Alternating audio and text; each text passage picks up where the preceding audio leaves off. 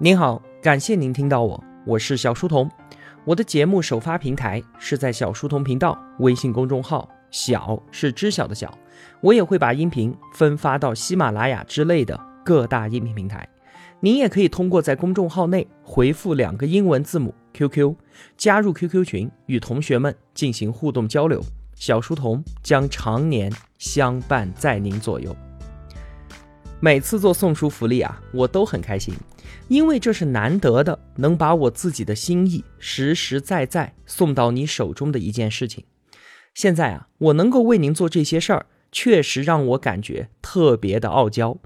当然了，这件事之所以能够做成，自然要感谢每次提供送书的合作方。这一次我们要感谢的是先知书店。其实啊。先知书店的创始人李志华先生，早在一个半月之前就找到我了，但是就因为我自己的各种杂事儿，使得这一次福利到今天才和大家见面，真是十分的抱歉。那说到先知书店呢，它在高端图书市场是很有影响力的。当年它起步的时候啊，就因为经营了一批知名作者的签名书，所以呢，在知识界和中高端读者当中引起了广泛的关注。跟先知书店合作的知名作者，我随便数几个给您听一听：周其仁、贺卫方、资中云、鲍鹏山、刘瑜、周明等等，还有青年学者周濂。我曾经还送过他的书给频道的同学们。那在企业界呢，有任志强、冯仑，以及我们今天要介绍的这本书的作者刘轩华。您听听看，这些人啊。哪个不是在各自的研究领域或者行业内响当当的人物？另外呢，一直关注逻辑思维的同学应该知道，当年在逻辑思维独家销售的《文艺复兴三杰》这套书，在短短的三个月之内就销售了超过四万册，这成为了文化市场之内非常成功的一个案例。而那一次的销售活动就是先知书店策划的。那好，我们言归正传。今天要与大家介绍的这本书叫做《原富》。通过本期节目呢，我要送出三十本给频道的同学们。那具体如何获得呢？还是老样子，节目的最后我再与您交代。《原富：智慧创造财富》这本书的作者，刚才我们也提到了刘宣华，他是一名资深的企业家。从一九九四年下海经商以来，他办过学校，做过 IT，也做过房地产。现在呢？在做投资，是江南财富投资集团的创始人，同时啊，他还担任湖南省政协委员。刘宣华可以说是亲眼见证，并且亲身经历了邓小平南巡之后二十多年来中国市场经济发展浪潮的风起云涌。那经过这二十多年的商海洗礼，铸就了他自己一套独特并且是系统的商业思想。而其中特别难能可贵的是啊。作为一名成功的企业家，他拿出了大量的时间去钻研经济学、数学、物理、哲学等等相关的社会科学，并且参考了很多的经典著作，从而呢推演出了一套原创性的理论。于是啊，才有了今天我要为您介绍的这本书《原富》。这本书啊，可以说是架起了一座连接商人与普罗大众的桥梁。书中阐述了企业家精神在财富创造当中所起到的重要作用，它帮助更多的人正确的去认识企业家们，也让我们更加尊重企业家这一个创造者领袖的群体。另外呢，这本书还可以说是一本浅显易懂的、来源于作者自我实践的经济学著作，它可以帮助我们进一步的看清今天中国市场化经济的发展方向。那么接下来我就向您分享书中的一部分观点。那我们打开这本书，这本书的内核是刘轩华的一个创新型理论，叫做“原道”，圆形的圆，道路的道。那什么是原道呢？它是作者试图通过圆的模型来找寻到一个诠释世界的角度。刘轩华说啊，无论个人、企业还是国家，以诚信、以正义为圆心。以智慧为半径，以勇敢为半径外延的速度，以主动为半径外延的加速度，那由此所形成的圆的大小，这就是一个人、一个企业乃至一个国家成就的大小。这个就是圆道。那我们就一样一样来说。首先，圆心是诚信，是正义。那作为个人来讲，良知正义它就是圆心。如果一个人失去了这个原心，那么无论他有多大的能力或者智慧，他的人生都只不过是一条线，而画不成圆，自然就不可能获得圆满的人生以及成功的事业。那么作为一个企业呢，商业的根本就是诚信，利人利己就是诚信的表现。利己，但是不能损害别人，这是诚信的底线。而由作为海量个人大规模协作构成的现代社会，诚信才是社会这个大圆高效运行的根本。书里面啊，有作者在荷兰的一段经历，让我印象特别的深刻。话说呢，刘宣华和他的妻子从阿姆斯特丹机场准备回国的时候，就在机场的商店里面看上了一包手卷烟。价值六百人民币，但是在结账的时候啊，售货员看到了他们的机票和护照之后，微笑着说什么都不把东西卖给他。沟通了半天才知道啊，原来这种手卷烟在北京机场的免税店里面就有的卖，而且只要两百人民币。在这里卖的这个烟呢，主要是针对欧洲的旅客，因为其他地方的售价比这里要贵，所以啊，售货员不管怎么说都不愿意卖给他们。是怕他们吃亏。刘宣华和他的妻子在荷兰住宿，从来都不需要交押金。那第二天早上离开的时候，也不会有人去查房。他们在当地租用汽车归还的时候，也没有人对车辆进行检查，而是把车钥匙直接丢在一个类似于邮政箱的箱子里面就可以了。在荷兰的这些经历啊，让刘宣华夫妇觉得难以置信。诚信的原则。已经植根于每一个荷兰人的思维当中了，所以才成就了荷兰当年的崛起，也才成就了今天全世界最最富有的国家之一。那其次，智慧是半径，半径它就决定了一个圆的大小。也就是说啊，在有了圆心的情况之下，智慧积累的多少就决定了事业的大小。而先决条件呢，智慧一定是要建立在诚信的基础之上的。脱离了诚信，就无所谓智慧了。这本书的副标题叫做“智慧创造财富”。在其中啊，我需要特别说明的是，作者的观点与我们平常经常说的“劳动创造财富”是有区别的。作者就认为，劳动它只是创造财富的工具，而我们的智慧才是创造财富的本源。这并不像是《资本论》中所说的那样，最重要的不是资本，也不是土地。而是我们人类的智慧。每个人他都有劳动的能力，这可以说是天生就获得的。但是智慧却是后天习得的一种创造力，并且啊，还不是每个人都能够拥有的。举个例子，一个书法爱好者与一个书法家，他们两个用同样的纸墨笔砚，同样是劳动付出，但是前者呢？很有可能成本都无法收回，而后者书法家可能用几分钟的时间就可以创造上百万的财富。这就是劳动与智慧的区别。在刘宣华的眼中，智慧是一个人有效配置资源以及创造价值的综合能力。这种能力它绝非是天生的，而是一个人通过学习知识、积累以及反复的实践逐渐形成的。我们经常都说啊，熟能生巧。这里所说的巧，它就是智慧。一个熟背无数菜谱，但是不会做菜的博士后，只能说明他积累了很多的知识，而不能说他拥有了智慧。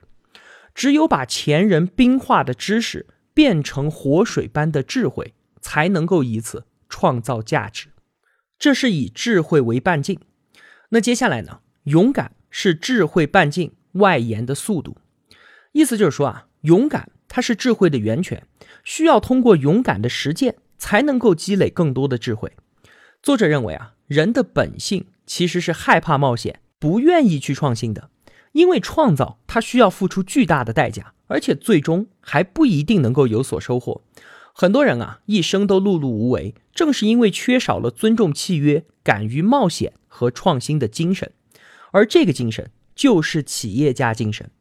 我们中国人从来都不会鼓励孩子去冒险、去创新，我们都是用分数的高低来评价孩子的好坏，把追求安稳的公务员岗位作为大众追捧的榜样。作者认为，这正是我们中国近年来缺乏创新型人才的主要原因。最后，主动是智慧外延的加速度。一个人如果把积极面对困难、创造价值、造福社会变成了一种习惯，那这个人绝对是一个成功者。在现实当中啊，像是乔布斯、盖茨、李嘉诚等等这些企业家领袖，他们都具备这样的自发性的创造精神。很多人都不理解，说他们已经富可敌国了。像是李嘉诚，他更是年事已高，为什么不退休去颐养天年呢？还要冒着失败的风险在商海继续打拼？那么用原道理论来看的话，财富于他们而言，只不过就是一连串不断变化的数字罢了。而那种自发的、持续的去外延自己的智慧半径，已经成为了他们的一种主动的习惯。这就正如熊彼得所言：企业家追名逐利，并非仅仅是为了金钱，而是为了胜利，为了证明自己的价值。他们享受创造的喜悦，勇于冒险，敢于开拓他人从未走过的路。那以上我们提到的四个关键词：诚信。智慧、勇敢和主动，这就共同构成了刘宣华先生的原道理论。《原富》这本书当中啊，另一个重要的创新型理论叫做有效配置。刘宣华认为啊，经济学它就是专门研究资源如何有效配置、创造价值的学问。物质的总量可以说是不变的，而财富呢，就是通过人的智慧去有效的配置这些资源所创造出来的。老子曾经说啊，治大国若争小鲜。其实啊，有效的配置资源就很像我们日常生活当中做菜一样，同样是柴米油盐，同样的原材料，有的人做出来呢就可以卖出高价，而有的人做出来自己都吃不下去。其中背后的道理啊，它就是资源是否得到了有效的配置。无效的配置，自己都不愿意吃的菜，这不是在创造财富，而是在浪费。而盈利。它其实就是在帮助别人，其实就是在造福社会。所以啊，关键的在于有效，而要做到有效，就必须要在实践当中不断的去试错、去积累，这就是一个熟能生巧的过程，最终才能把菜给做好。期间啊，自然是少不了巨大的努力的。说到这里呢，企业家本身他也是一样的，一样需要从多年的商业实战当中才能磨砺出来。这完全就不是什么权威机构能够钦定的，所以作者认为啊，被新任命的那些国企领导才进入到一个新的领域，他们没有试错，不具备有效配置资源的能力，所以他们就不能称之为企业家。因此啊，他们是不可能有能力经营好一个庞大的企业的，除非利用政府权力，通过垄断获取利益。但是。这绝对不是创造财富，而是财富的转移或者是掠夺。当然了，他也可以通过多年的试错，最终成为一名合格的企业家。但是这样一来，成本太高，这不是人力资源的最优配置。刚才我所说的这一段话是刘轩华写在书中的原话。从上述内容我们可以看到，刘宣华他对于企业家做了重新的定义。从狭义上来说。只有能够有效配置资源、创造财富的，才配称之为企业家。而从广义上来讲呢，企业家他就是创造者。在书里面，作者把人类财富的获取分为了四种途径，分别是创造、掠夺、继承和慈善所得。那只有通过创造，而不是继承，不是被慈善，更不是掠夺而获利的人，才能够配得上企业家这个称号。那由于几千年来皇权文化的浸染，我们对于商人其实是存在固有的偏见的。但凡有人说商人的好话，就一定会有人跳出来说商人当中有那么多的坏人，进而否认整个商人群体。但是啊，这就如同教师、警察、官员这些人当中也有坏人一样，我们不能够因为有些人是坏人，所以把整个群体的所有人都当作是坏人。在这个世界上啊。并没有哪一个人是一生下来就是好人或者是坏人的。作者就认为啊，人的好坏是由环境和制度所决定的。好的制度，坏人可以变好；而坏的制度呢，好人也可以变成坏人。因此啊，法治在这其中起到了极其关键的作用。在这本书的最后部分呢，作者以原道理论诠释了美国和某些欧洲的民主福利国家以及发展中国家的成败得失，而这些国家他们现在所遭遇的问题和危机，反过来也正好印证了作者的观点。刘轩华说啊，每一个民主宪政的国家都是以宪法为圆心的政治体系。经济体系呢，它也是以法律约束为前提的自由市场体系。那么，同样都是民主国家，为什么美国的经济可以快速的走出危机，并且持续发展呢？而反观像是日本、希腊、冰岛这些国家，他们在遭遇到危机之后就一蹶不振，长期陷入到泥潭当中，难以自拔。这是为什么呢？用原道来解释的话，因为美国的原心是宪法。半径是国民智慧，让半径持续增长的是自由市场环境与契约冒险和创新的企业家精神，而且啊，这种企业家精神已经成为了一代又一代美国人主动的行为习惯。那是一种不养懒人的制度和文化。原道理论就认为，就是这种自动自发的企业家精神，确保了美国国家智慧的半径可以不断的延伸。而我们反观日本以及欧洲的某些民主国家，那由于高税收等等一系列的政策，导致了企业家精神的缺失，整个国家智慧的半径不仅没有增长，反而在持续的萎缩，而整个国家财富的创造力也在持续的衰退。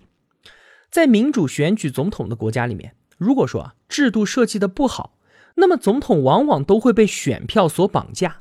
在上任之后，他只能够采取饮鸩止渴的方式，去满足大多数人想要免费获得午餐的要求，被迫提供越来越高的社会福利。而为了增加财政收入呢，一方面以国债的形式向老百姓和其他国家去借钱，而另一方面呢，就用更高的税收杀鸡取暖，破坏国家信用。这样一来啊，就严重的打击到了国家内。制造阶层的积极性，也就等于消灭了企业家精神。于是啊，人们自立懒惰的那一面得到了变相的鼓励，这使得整个国家的国民都习惯于坐享其成。这个时候，财富与创造的智慧半径不能够向外增长，反而不断向内萎缩，那么国家这个圆也就越来越小了。如果说啊，享用免费的午餐成为了大多数人的行为习惯，谁也不想创造的话。那么国家就不可避免的要走向衰败。对于发展中国家来说呢，作者认为啊，必须要基于人性当中自立性的基础，重视自由合作和共赢的商业文化，并且要在这样的背景之下建立以宪法为圆心的国家治理体系。同时啊，鼓励全民学习契约冒险和创新的企业家精神，并且努力把这种精神变成每个国民。自动自发的习惯，使得整个国家的智慧半径得以外延。《原富》这本书啊，它试图以人类最基本的商业行为作为切入点，去推开一扇被掠夺者千年尘封的众生之门。商业是人类为了更好的生活而自发形成的一种人与人之间的交易活动。战争，它是掠夺者与被掠夺者之间的相互残杀的活动。国家是为了各自利益不受侵害，通过协商自愿组成的一个共同利益团体。政府是这个团体协商选举组建的一个公共服务机构，而并非是骑在国民头上的统治者。作者在书中一再的强调，如果一个国家之内有统治者存在，那么正义必然荡然无存，掠夺与暴行也会成为一种必然。好了，关于《原富》这本书啊，我就介绍这么多了。那喜欢的同学们要怎么拿到这本书呢？请您到小书童频道微信公众号之内，找到本期节目的图文送书福利《原富智慧创造财富》，并且在本期图文下方留言参与活动。留言内容呢是记录本期节目带给您的感悟。我会在四天之后，也就是九月二十三号星期天，从所有参与活动的同学当中抽取三十名，并且直接回复留言索要邮寄地址，然后再由先知书店直接将书邮寄给您。我当然更愿意选择留言认真，并且愿意通过图文最下方的赞赏按钮真心支持我的同学，送出我的心意。《原富》这本书是先知书店独家销售的，目前也只剩下不到三百本了，而且短时间内不会再版。如果喜欢但是没有拿到送书的同学，可以通过本期图文下方的二维码，或者是阅读原文的连接，转跳到先知书店进行购买。最后，感谢您的聆听与守候，也感谢先知书店李志华先生对于本频道的支持。我是小书童，我在小书童频道与您不见不散。